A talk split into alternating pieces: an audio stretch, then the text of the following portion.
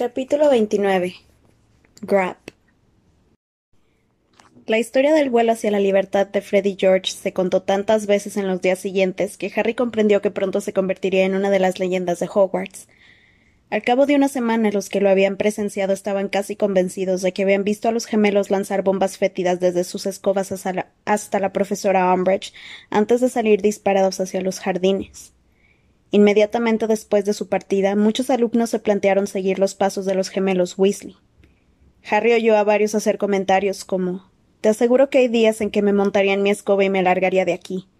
O una clase más como esta y creo que hago un Weasley. Fred y George se habían asegurado de que nadie se olvidara de ellos demasiado deprisa. Para empezar, no habían dejado instrucciones para lograr que el pantano que todavía inundaba el pasillo del quinto piso del ala este desapareciera. La profesora Umbridge y Filch habían intentado retirarlo de allí por diversos medios, pero ninguno había dado resultados. Finalmente acordonaron la zona, y Filch, aunque rechinaba los dientes muerto de rabia, tenía que encargarse de llevar a los alumnos en un bote hasta las aulas. Harry no tenía ninguna duda de que profesores como Flitwick o McGonagall habrían hecho desaparecer el pantano en un abrir y cerrar de ojos, pero como lo había ocurrido en el caso de los magifuegos salvajes Weasley, al parecer preferían que la profesora Umbridge pasara puros. Por otra parte, no había que olvidar los dos enormes agujeros con forma de escoba que habían hecho las barredoras de Freddy George en la puerta del despacho de la profesora Umbridge al ir a reunirse con sus dueños. Filch puso una puerta nueva y se llevó la saeta de fuego de Harry a las mazmorras, donde se rumoreaba que la profesora Umbridge había puesto un troll de seguridad para vigilarla. Sin embargo, los problemas de Dolores Umbridge no acababan allí. Inspirados por el ejemplo de los gemelos Weasley, un gran número de estudiantes aspiraban a ocupar el cargo vacante de jefe de alborotadores.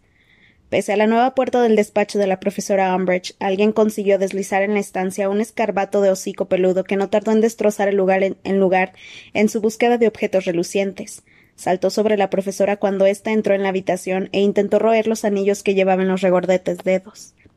Además, por los pasillos se tiraban tantas bombas fétidas que los alumnos adoptaron la nueva moda de hacerse encantamientos casco burbuja antes de salir de las aulas, porque así podían respirar aire no contaminado, aunque eso les diera un aspecto muy peculiar. Parecía que llevaban la, cabeza metida en una pecera. Filch rondaba por los pasillos con un látigo en la mano, ansioso por atrapar, atrapar granujas, pero el problema era que había tantos que el conserje no sabía dónde mirar. La brigada inquisitorial hacía todo lo posible por ayudarlo, pero a sus miembros les ocurrían cosas extrañas sin parar. Warrington, del equipo de Quidditch de Slytherin, se presentó en la enfermería con una infección en la piel tan espantosa que parecía que lo habían recubierto de copos de maíz. Pansy Parkinson, para gran alegría de Hermione, se perdió todas las clases del día siguiente porque le habían salido cuernos. Entretanto, se hizo patente la cantidad de surtidos altaclases que Fred y George habían conseguido vender antes de marcharse en Hogwarts, en cuanto la profesora Umbridge entraba en el aula, los alumnos que había allí reunidos se desmayaban, vomitaban, tenían fiebre altísima o empezaban a sangrar por ambos orificios nasales. La profesora, que chillaba de rabia y frustración, intentó detectar el origen de aquellos síntomas, pero los alumnos testarudos insistían en que padecían Umbridge titis, tras castigar a cuatro clases sucesivas y no conseguir desvelar su secreto, la profesora no tuvo más remedio que abandonar su búsqueda y dejar que los alumnos, entre desmayos, sudores, vómitos y hemorragias, salieran a montones de la clase. Pero ni siquiera los consumidores de surtidos alta clase podían competir con Pips, el gran maestro del descalabro, quien parecía haberse tomado muy en serio las palabras de despedida de Fred. Volaba por el colegio riendo desenfrenadamente, tumbaba mesas, atravesaba pizarras, volcaba estatuas y jarrones. En dos ocasiones encerró a la señora Norris en una armadura de donde fue rescatada, mientras maullaba como una histérica por el enfurecido conserje.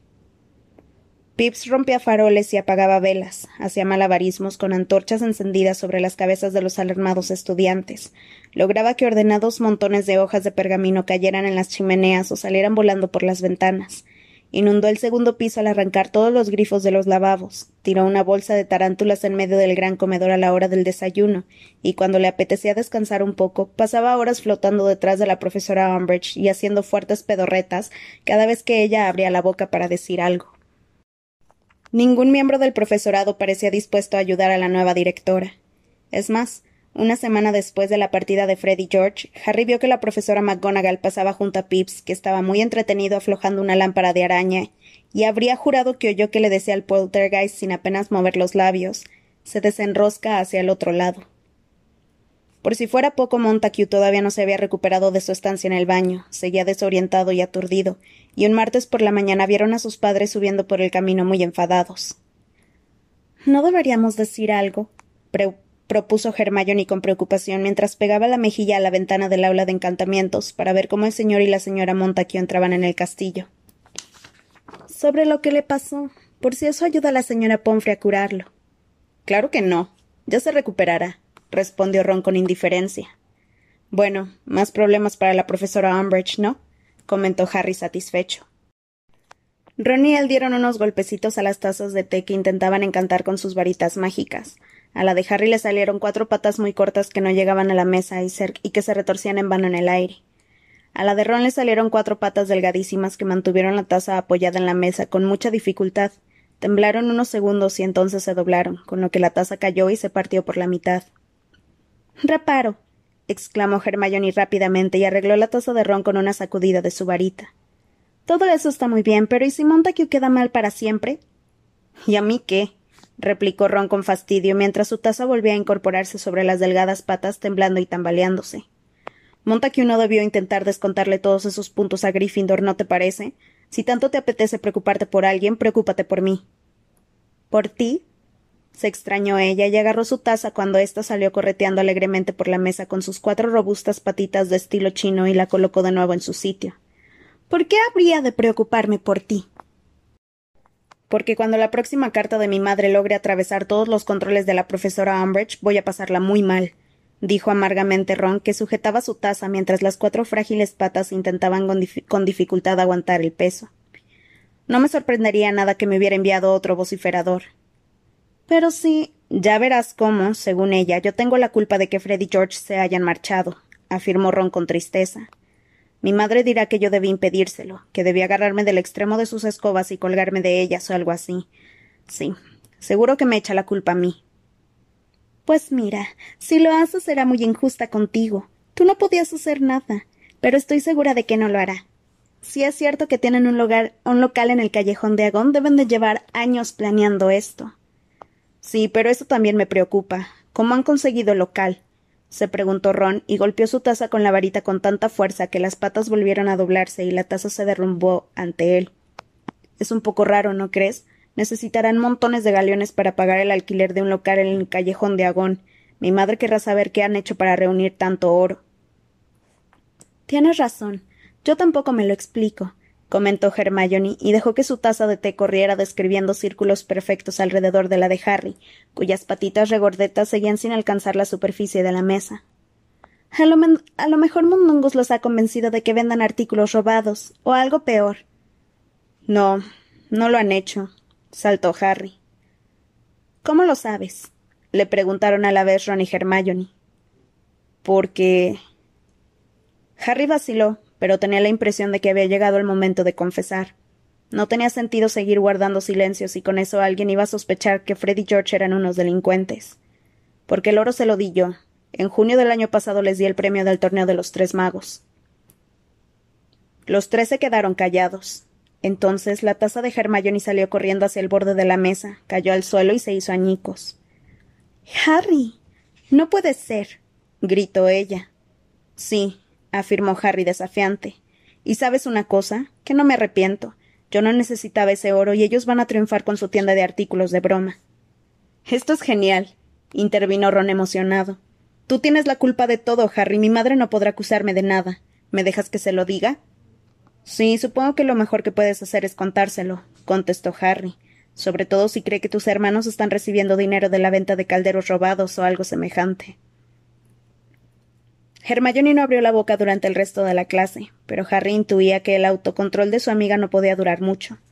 Y no se equivocaba. Cuando salieron del castillo a la hora del recreo y se paseaban por el patio bajo del de por el patio bajo Hermione miró fijamente a Harry y despegó los labios con aire muy decidido. Pero Harry la interrumpió antes de que empezara a hablar. No te molestes en darme lata. Ya está hecho. dijo con firmeza. Fred y George tienen el oro, aunque por lo que parece han debido de gastar bastante, y no puedo pedirles que me lo devuelvan, ni quiero hacerlo, así que no pierdas el tiempo, Hermione. No iba a decirte nada sobre Fred y George, replicó ella dolida. Ron soltó un resoplido de incredulidad, y Hermione lo miró con ganas de matarlo. Es la verdad, protestó furiosa. Lo que iba a preguntarle a Harry es cuándo piensa ir a hablar con Snape y pedirle que siga dándole clases de oclumancia. Harry no supo qué contestar. Tras agotar el tema de la espectacular partida de Freddy George, y había que reconocer que eso les había llevado varias horas, Ron y Hermione quisieron saber cómo le había ido a Harry con Sirius. Como Harry no les había confesado el motivo por el que había querido hablar con su padrino, no sabía qué decir a sus amigos. Acabó explicándoles únicamente que Sirius quería que Harry reanudara las clases de oclumancia. Y desde que lo hizo no había dejado de lamentarlo, porque Hermione se resistía a abandonar el tema y seguía sacándolo cuando Harry menos lo esperaba. No me vengas con el cuento de que has dejado de tener esos sueños raros, le dijo Hermione a continuación, porque Ron me ha comentado que anoche volviste a hablar mientras dormías. Harry miró furioso a Ron, quien tuvo el acierto de mostrarse avergonzado de sí mismo. Únicamente murmuraste un poco, dijo intentando reparar el daño. Decías solo un poquito más. Soñé que jugaban al Quidditch, mintió Harry despiadadamente. Quería que estiraras un poco más el brazo para atrapar la cuafo. A Ron se le pusieron las orejas coloradas, y Harry sintió una especie de placer vengativo. No había soñado nada de eso, por supuesto. La noche pasada había vuelto a recorrer el pasillo del departamento de misterios. Había cruzado la sala circular, había atravesado la habitación llena de tintineos y luces parpadeantes, y había vuelto a entrar en aquella enorme y tenebrosa sala llena de estanterías donde se almacenaban polvorientas esferas de cristal. Había ido derecho hacia la estantería número 97, había torcido a la izquierda y había corrido por el pasillo. Debió de ser entonces cuando dijo en voz alta solo un poquito más, porque notaba que su conciencia intentaba despertar y antes de llegar al final del pasillo se había encontrado de nuevo tumbado contemplando el dosel de su cama. Supongo que intentas aislar tu mente, ¿verdad? dijo Hermione al mismo tiempo que lo atravesaba con una mirada que echaba chispas.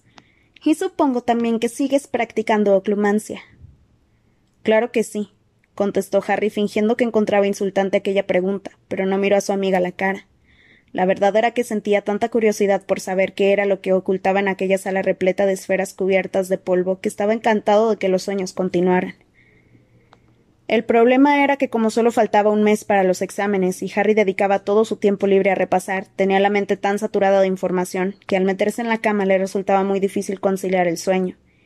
Y cuando por fin se dormía, la mayoría de las noches solo llegaban a su abrumado cerebro sueños estúpidos relacionados con los exámenes. También sospechaba que una parte de la mente, esa que a menudo hablaba con la voz de Hermione, se sentía culpable cuando se colaba en aquel pasillo que terminaba frente a una puerta negra, e intentaba despertarlo antes de que pudiera llegar al final del trayecto. ¿Te has detenido a pensar que si Montague no se recupera antes de que Slytherin juegue contra Hufflepuff, aún tendríamos alguna posibilidad de ganar la copa? comentó Ron, que todavía tenía las orejas ardiendo y coloradas. Sí, supongo, contestó Harry, aliviado con el cambio de tema. Porque mira, hemos ganado un partido y hemos perdido otro. Si Slytherin perdiera contra Hufflepuff el sábado que viene. Sí, tienes razón, respondió Harry sin saber de qué estaban hablando, pues Cho Chang acababa de cruzar el patio con paso decidido y sin mirarlo. El partido que cerraría la temporada de Quidditch, Gryffindor contra Ravenclaw, iba a celebrarse el último fin de semana de mayo, y pese a que Hufflepuff había ganado por poco a Slytherin en el último encuentro, Gryffindor no tenía muchas esperanzas de ganar, debido principalmente, aunque a nadie se lo decía, por supuesto, a la pésima actuación de Ron como guardián. Sin embargo, él parecía haber encontrado un nuevo optimismo. Hombre, peor no puedo hacerlo, ¿verdad?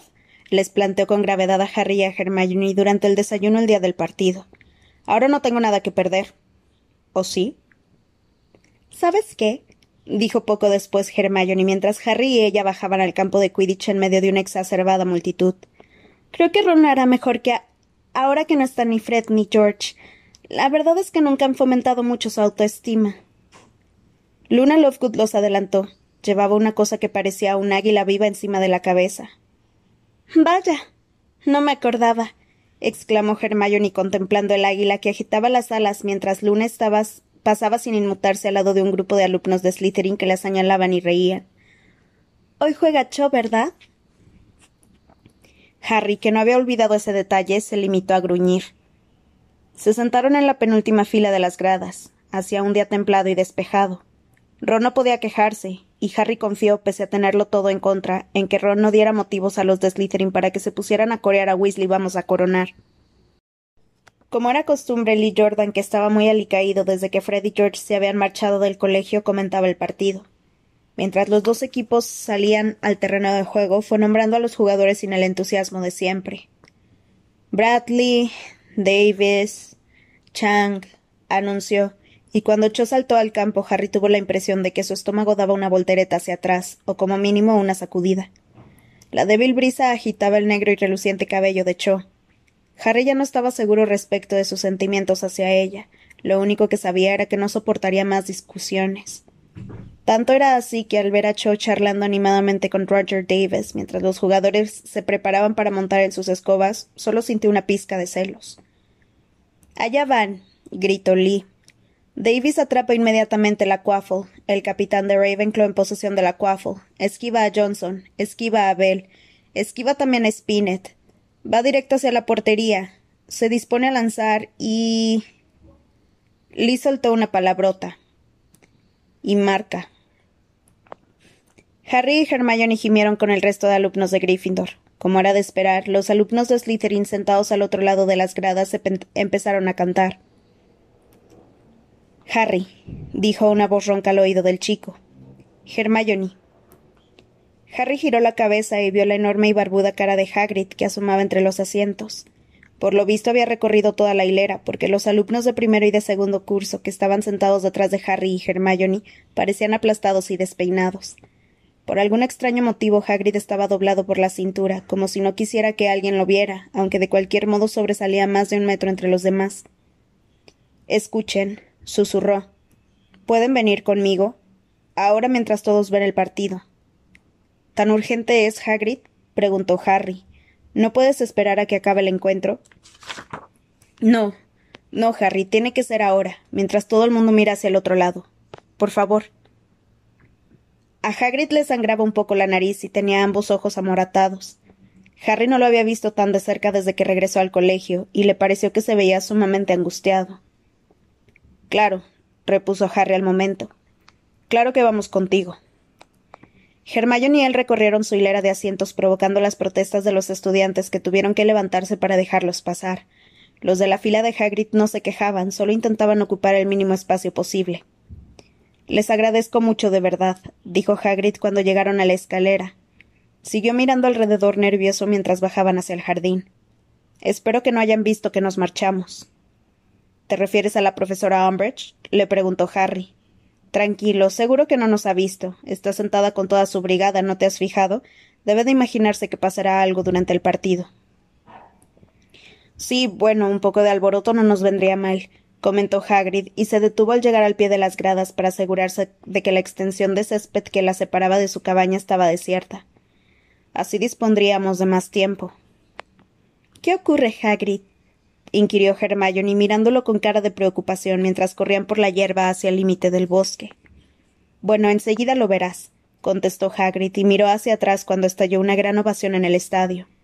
Eh, acaba de marcar alguien, ¿verdad? Seguro que ha sido Ravenclaw, afirmó Harry apesadumbrado. Estupendo, me alegro, murmuró Hagrid distraído. Harry y Hermione tuvieron que correr para alcanzar a su amigo que avanzaba por la ladera a grandes zancadas y de vez en cuando miraba hacia atrás. Cuando llegaron a su cabaña, Hermione torció automáticamente hacia la izquierda, donde estaba la puerta. Pero Hagrid pasó de largo y siguió hasta el límite del bosque, y una vez allí tomó una ballesta que estaba apoyada en el tronco de un árbol. Cuando se dio cuenta de que los chicos ya no estaban a su lado, se dio la vuelta. Vamos a entrar allí, dijo e hizo una seña con, la enmarañada cabeza. ¿En el bosque? se extrañó Hermione atónita. Sí, confirmó Hagrid. Vamos, deprisa antes de que nos vean. Harry y Hermione se miraron y se pusieron a cubierto entre los árboles detrás de Hagrid, que seguía adentrándose en la verde penumbra con la ballesta al hombro. Los chicos corrieron para alcanzarlo. ¿Por qué vas armado, Hagrid? le preguntó Harry. Solo es por preocupación, respondió, encogiendo sus fornidos hombros. El día que nos enseñaste los, los testrals no llevabas la ballesta, observó tímidamente Hermione.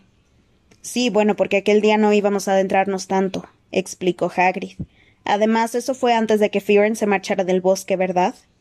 ¿Qué tiene que ver Firenze en esto? preguntó Hermione con curiosidad. Que ahora los otros centauros están furiosos conmigo, repuso Hagrid en voz baja y miró alrededor. Antes éramos. bueno, no diré que amigos, pero nos llevábamos bien. Ellos se ocupaban de sus asuntos y yo de los míos, pero siempre venían si yo quería hablar con ellos. Ahora todo ha cambiado. Y dio un profundo suspiro. Firenze dijo que están enfadados porque él aceptó trabajar para Dumbledore, comentó Harry, y tropezó con una raíz que sobresalía del suelo, pues iba distraído observando el perfil de su amigo.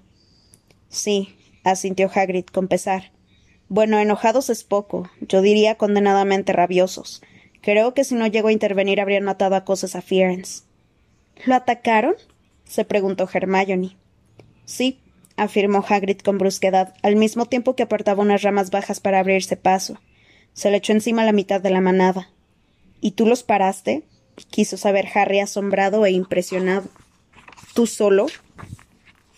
Pues claro, no podía quedarme allí plantado viendo cómo lo mataban, ¿no sí? Fue una suerte que pasara por allí, la verdad. Y Firenze debería haberlo recordado antes de enviarme estúpidas advertencias. Añadió acalorada e inesperadamente. Harry y Hermione se miraron con cara de susto, pero Hagrid frunció el entrecejo y no dio más explicaciones. En fin, prosiguió respirando más ruidosamente de lo habitual. Desde aquel día los otros centauros están furiosos conmigo, y lo malo es que tienen mucha influencia en el bosque. Son las criaturas más astutas que hay por aquí. ¿Por eso hemos venido, Hagrid? inquirió Hermione. ¿Por los centauros? Ah, no, respondió él y negó con la cabeza. No, no es por ellos. Bueno, ellos podrían complicar aún más las cosas, desde luego, pero esperen un poco y me entenderán. Dejó aquel indescifrable comentario en el aire y siguió adelante. Cada paso que daba Hagrid equivalía a tres pasos de los chicos, de modo que les costaba trabajo seguirlo. A medida que se adentraban en el bosque prohibido, la maleza iba invadiendo el camino, y los árboles cada vez crecían más juntos, así que estaba tan oscuro como el anochecer. Habían llegado mucho más allá del claro donde Hagrid les había enseñado los testrals, pero Harry no empezó a inquietarse hasta que de pronto Hagrid se apartó de la senda y, y comenzó a caminar entre los árboles hacia el tenebroso corazón del bosque. Hagrid, exclamó el muchacho mientras atravesaba unas zarzas llenas de picos por las que su amigo había pasado sin grandes dificultades, al mismo tiempo que recordaba claramente lo que le había pasado una vez que se apartó del camino del bosque. ¿A dónde vamos? Un poco más allá, contestó él, mirándolo por encima del hombro. Vamos, Harry, ahora hemos de avanzar juntos. Costaba mucho trabajo seguir el ritmo de Hagrid al haber tantas ramas y tantos espinos por entre los que él pasaba sin inmutarse, como si fueran telarañas, pero en cambio a Harry y a Hermione se se les enganchaban las túnicas, y a veces se les enredaban hasta tal punto que tenían que parar varios minutos para soltárselos. Al poco rato Harry tenía la zona descubierta de brazos y piernas llena de pequeños cortes y rasguños. Se habían adentrado tanto en el bosque que de vez en cuando lo único que Harry veía de Hagrid en la penumbra era una inmensa silueta negra delante de él. En medio de aquel denso silencio cualquier sonido parecía amenazador. El crujido de una ramita al partirse resonaba con intensidad, y hasta el más débil susurro, aunque lo hubiera hecho un inocente gorrión, conseguía que Harry escudriñara la obscuridad tratando de descubrir a un enemigo. De pronto reparó en que era la primera vez que se alejaba tanto por el bosque sin encontrar ningún tipo de criatura, e interpretó esa ausencia como un mal presagio. Hagrid, ¿no podríamos encender las varitas? propuso Hermione en voz baja. Bueno, sí, susurró Hagrid. En realidad. Entonces paró en seco y se dio la vuelta. Hermione chocó contra él y cayó hacia atrás. Harry la sujetó justo antes de que se diera contra el suelo. Quizás sería conveniente que nos detuviéramos un momento para que pueda ponerlos al corriente, sugirió, antes de que lleguemos a donde vamos. Genial. exclamó Hermione mientras Harry la ayudaba a enderezarse. Ambos murmuraron lumos, y, y las puntas de sus varitas se encendieron. El rostro de Hagrid surgió de la penumbra entre los dos vacilantes haces de luz, y Harry comprobó una vez más que su amigo estaba nervioso y afligido. Bueno, empezó Hagrid. Veamos, el caso es que. inspiró hondo. Bueno, hay muchas posibilidades de que me despidan cualquier día de estos, expuso. Harry y Hermione se miraron y luego miraron a Hagrid. Pero se has aguantado hasta ahora, comentó Hermione tímidamente. ¿Qué te hace pensar que la profesora Umbridge cree que fui yo quien metió a ese escarbato en su despacho? ¿Lo hiciste? le preguntó Harry sin poder contenerse. Claro que no, contestó Hagrid indignado. Pero ella cree que cualquier cosa relacionada con criaturas tiene que ver conmigo. Ya saben que ha estado buscando una excusa para librarse de mí desde que regresé a Hogwarts. Yo no quiero marcharme, por supuesto, pero si no fuera por. Bueno, el carácter excepcional de lo que estoy a punto de revelarles, me marcharía ahora mismo, antes de que a ella se le presente la ocasión de echarme delante de todo el colegio, como hizo con la profesora Triloni. Harry y Hermione hicieron signos de protesta, pero Hagrid los desechó agitando una de sus enormes manos. No es el fin del mundo. Cuando salga de aquí tendré ocasión de ayudar a Dumbledore y puedo resultarle muy útil a la Orden. Y ustedes contarán con la profesora Grubly Plank, así que no tendrán problemas para. para aprobar los exámenes. No se preocupen por mí, se apresuró a añadir cuando Hermione le hizo una caricia en un brazo. Luego Hagrid sacó su inmenso pañuelo de lunares del bolsillo de su chaleco y se enjugó las lágrimas con él. Miren, no les estaría soltando este sermón si no fuera necesario. Verán, si me voy. Bueno, no puedo marcharme sin. sin contárselo a alguien porque. porque necesito que me ayuden. Y Ron también, claro, si quiere. Pues claro que te ayudaremos, soltó Harry enseguida. ¿Qué quieres que hagamos? Hagrid se sorbió la nariz y dio unas palmadas a Harry en el hombro con tanta fuerza que el chico salió impulsado hacia un lado y chocó contra un árbol. Ya sabía que dirían que sí, comentó Hagrid tapándose la cara con el pañuelo. Pero no, nunca olvidaré. Bueno, vamos, ya falta poco. Tengan cuidado porque por aquí hay ortigas. Continuaron andando en silencio otros cinco minutos. Cuando Harry abrió la boca para preguntar si faltaba mucho, Hagrid extendió el brazo derecho indicándoles que debían parar. Muy despacito, indicó con voz queda, sin hacer ruido. Avanzaron con sigilo y de pronto Harry vio que se encontraban frente a un gran y liso montículo de tierra tan alto como Hagrid. Sintió un terror al comprender que debía de ser la guarida de algún animal gigantesco. El montículo a cuyo alrededor los árboles habían sido arrancados de raíz se alzaba sobre un terreno provisto de vegetación y rodeado de montones de troncos y de ramas que formaban una especie de valla o barricada detrás de la cual se hallaban los tres amigos. Está durmiendo, dijo Hagrid en voz baja.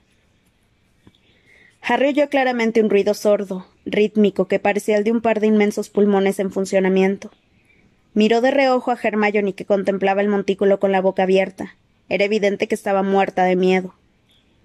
Hagrid, dijo la chica en un susurro apenas audible por encima del ruido que hacía la criatura durmiente. ¿Quién es? A Harry le sorprendió aquella pregunta. Si la hubiera formulado él, habría dicho ¿qué es?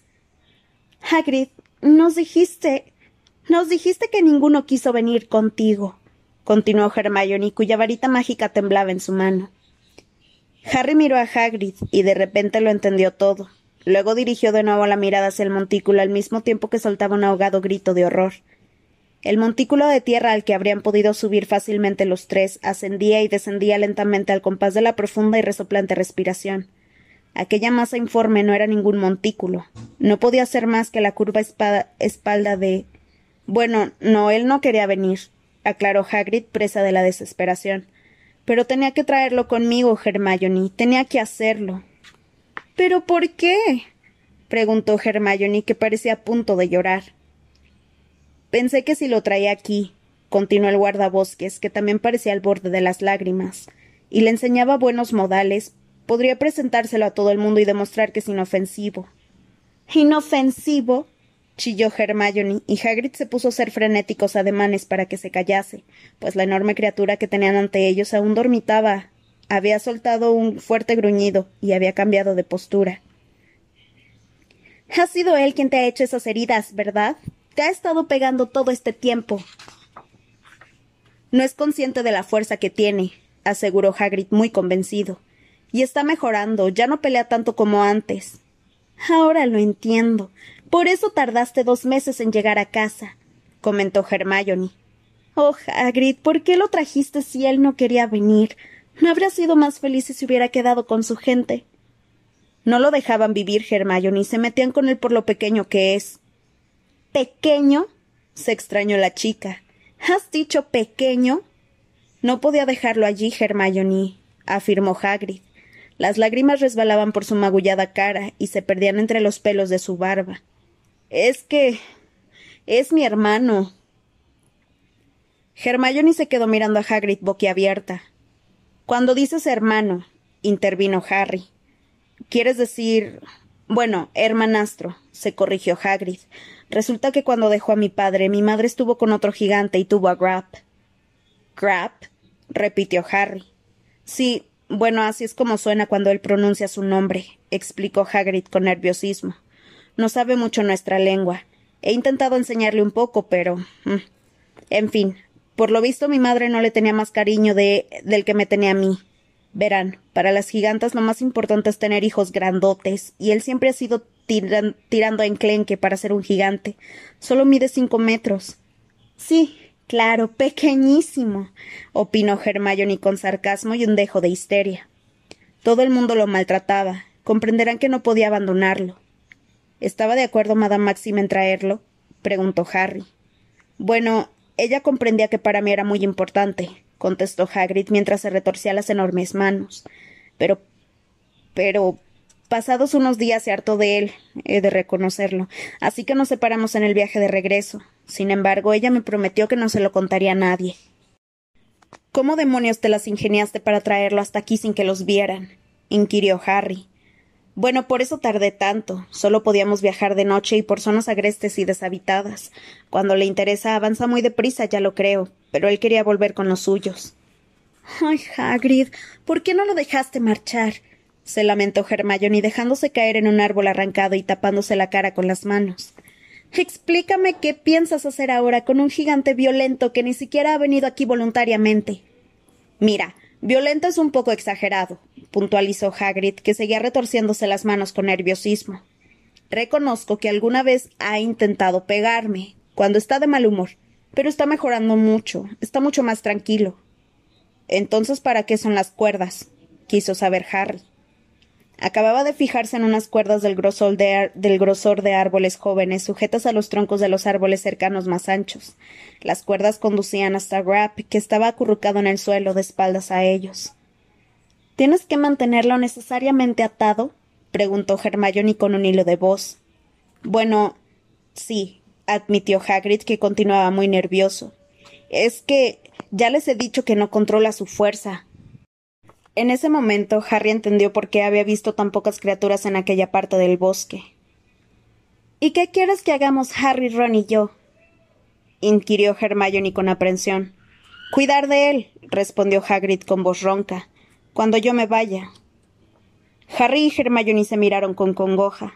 Harry se dio cuenta alarmado de que había prometido a Hagrid que haría lo que le pidiera. ¿Qué.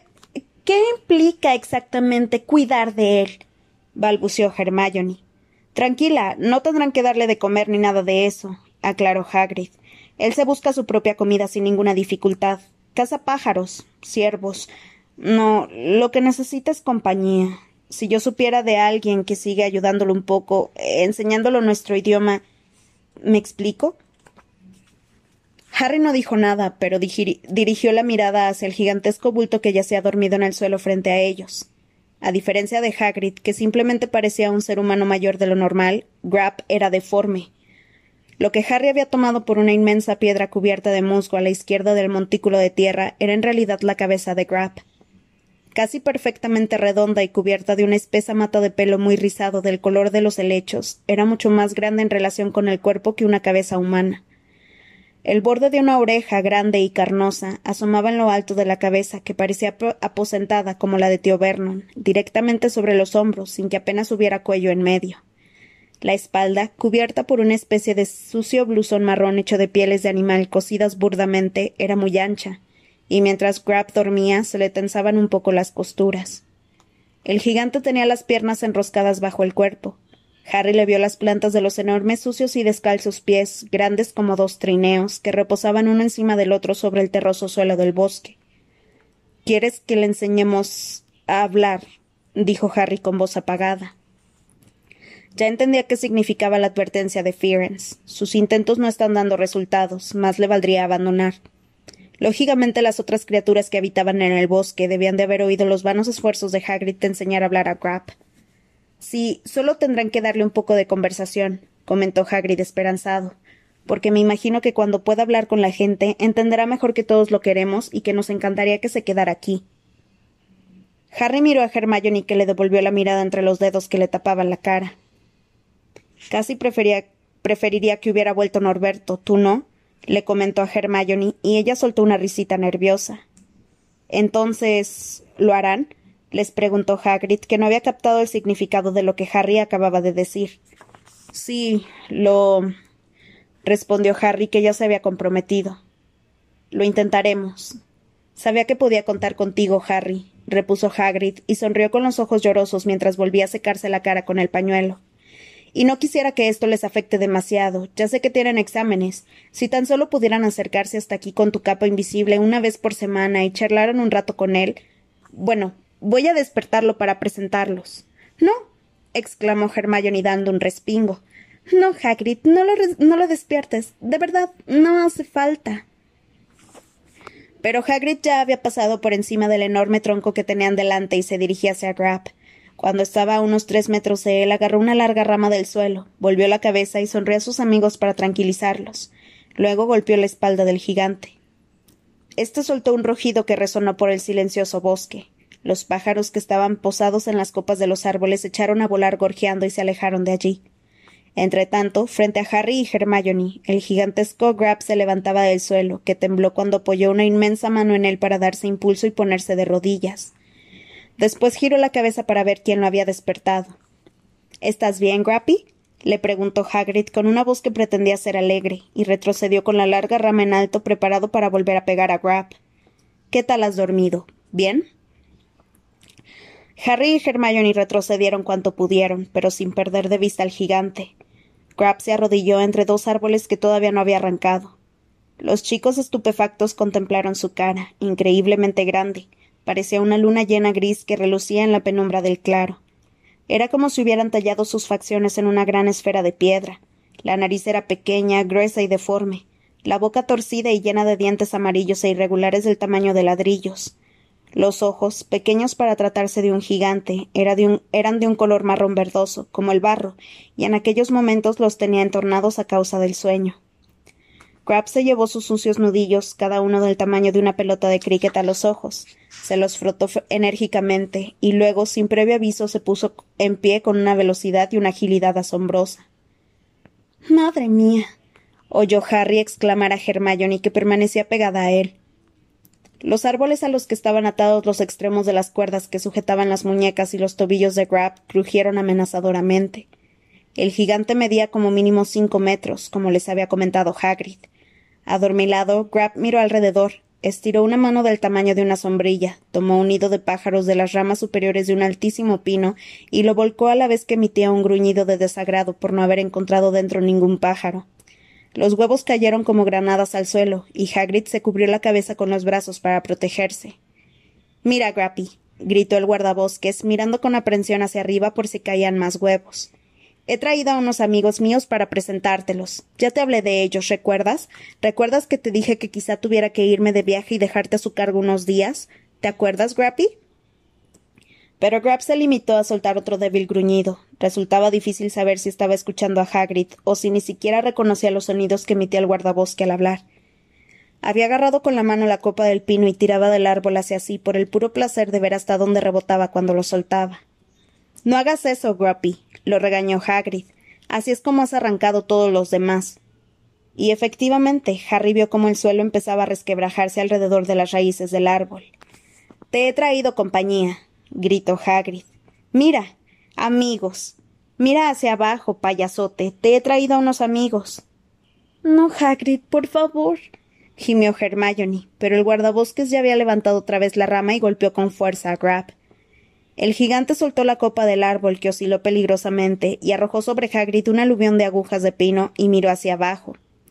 Este es Harry, Grab, gritó Hagrid y fue corriendo hacia donde estaban los chicos. Harry Potter vendrá a verte si yo tengo que marcharme, ¿entendido?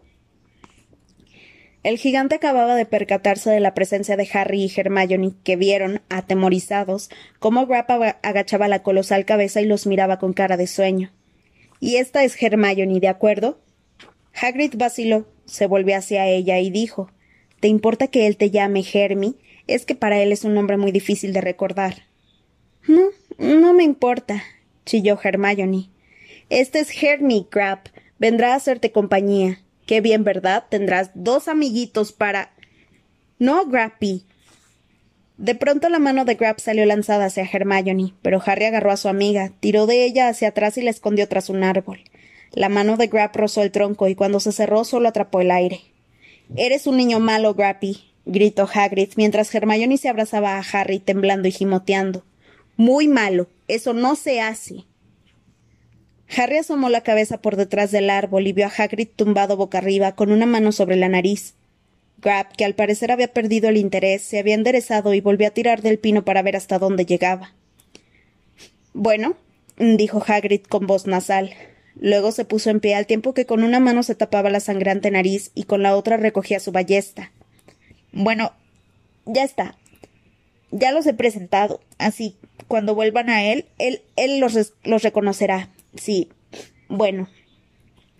Levantó la cabeza y miró a Grab, que tiraba del pino con una expresión de placer e indiferencia en aquella cara que parecía una roca. Las raíces crujían a medida que las arrancaba del suelo. Bueno, creo que ya fue suficiente por hoy, afirmó Hagrid. Ahora, ahora podemos regresar, ¿de acuerdo? Harry y Hermione asintieron con la cabeza. Hagrid volvió a colocarse la ballesta sobre el hombro y sin dejar de apretarse la nariz los guió por entre los árboles. Caminaban en silencio. Ni siquiera hicieron ningún comentario cuando oyeron un estruendo a lo lejos, señal de que finalmente Crap había arrancado el pino. Hermione iba muy tensa y muy pálida. A Harry no se le ocurría nada que decir. ¿Qué demonios pasaría cuando alguien se enterara de que Hagrid había escondido a Grap en el bosque prohibido?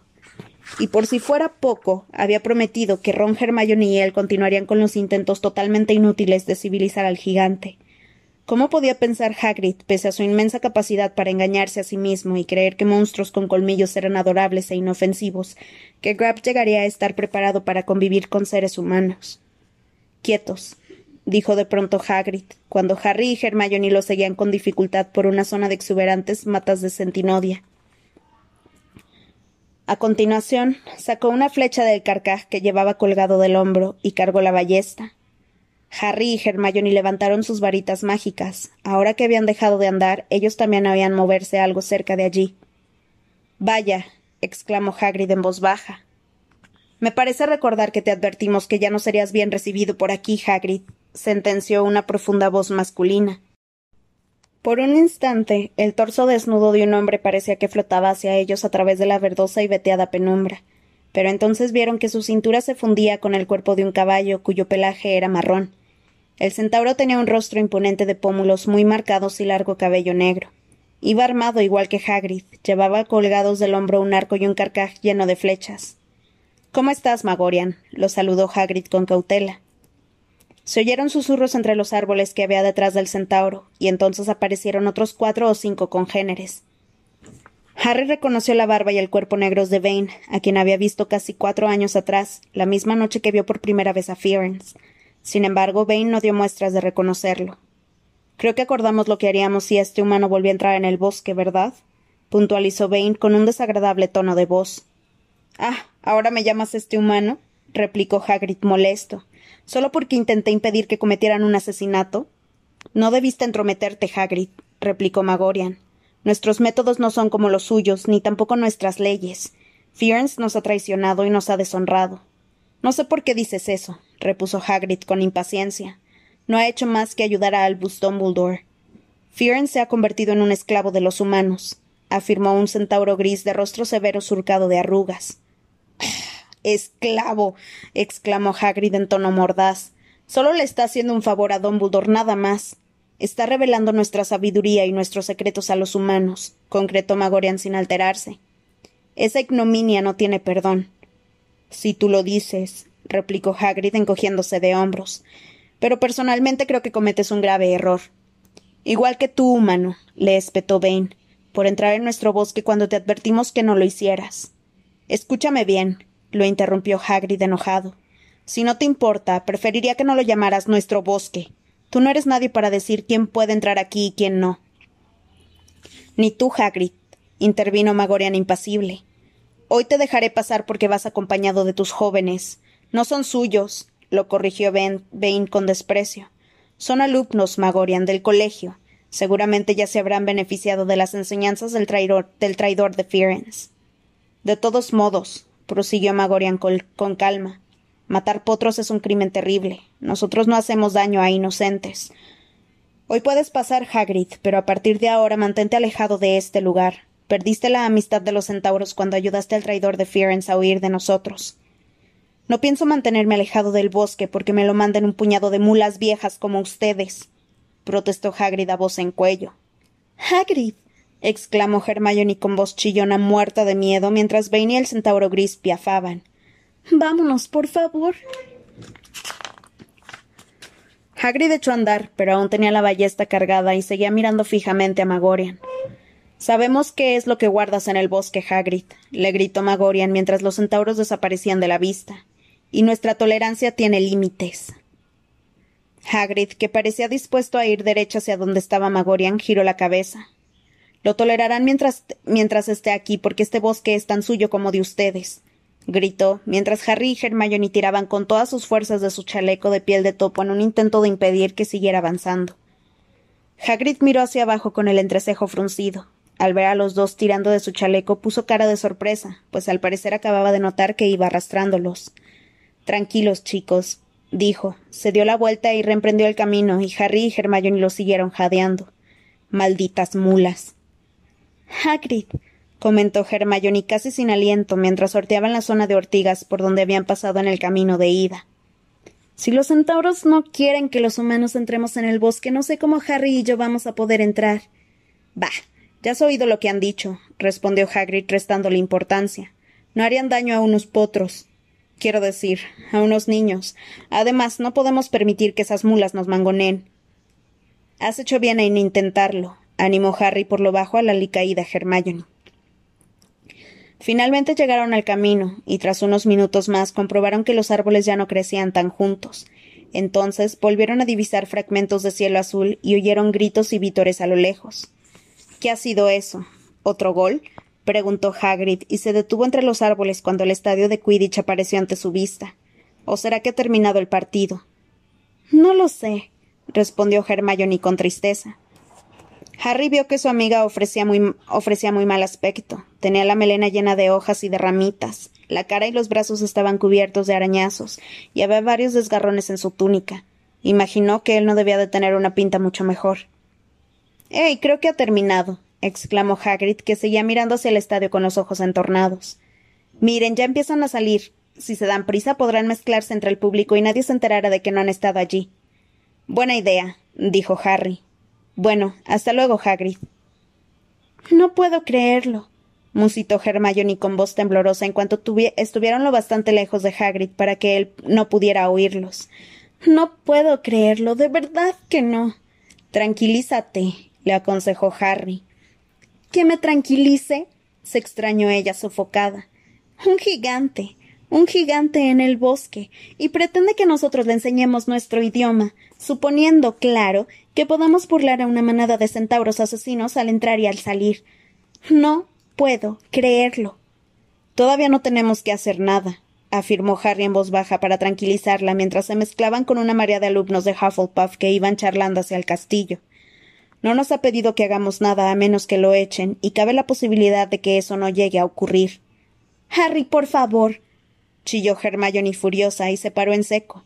Los alumnos que iban detrás de ella tuvieron que esquivarla para pasar. Claro que lo van a echar, y si quieres que te diga la verdad, después de lo que acabamos de ver, no podemos culpar a la profesora Umbridge.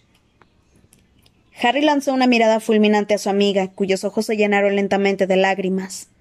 No lo dirás en serio, dijo Harry en voz baja. No. Bueno. Está bien, no, no lo he dicho en serio balbuceó Hermione enfadada y se secó las lágrimas. Pero. ¿Quieres decirme por qué Hagrid tiene que complicarse tanto la vida y complicárnosla a nosotros? No lo sé. Y me encantaría dejar. y me encantaría que dejaran de cantar esa estúpida canción, añadió Hermione con desánimo. ¿No se han regodeado ya bastante con el sufrimiento de Ron? Una marea de estudiantes subía por la ladera desde el campo de Quidditch. Bien, entremos antes de que lleguen los de Slytherin, suplicó. Weasley las para todas y por el aro no entra ni una pelota. Por eso los de Gryffindor tenemos que cantar. A Weasley vamos a coronar. Hermione, dijo Harry vacilante. La canción cada vez sonaba más fuerte, pero no provenía del grupo de alumnos de Slytherin vestidos de color verde y plateado, sino de una masa de alumnos vestidos de rojo y dorado que subía lentamente hacia el castillo. Un par de ellos llevaban sobre los hombros a un tercero. No, susurró Hermione con voz queda. Sí, exclamó Harry. Harry, Hermione, gritó Ron, que enarbolaba la copa de plata de Quidditch y estaba loco de alegría. Lo hemos conseguido. Hemos ganado.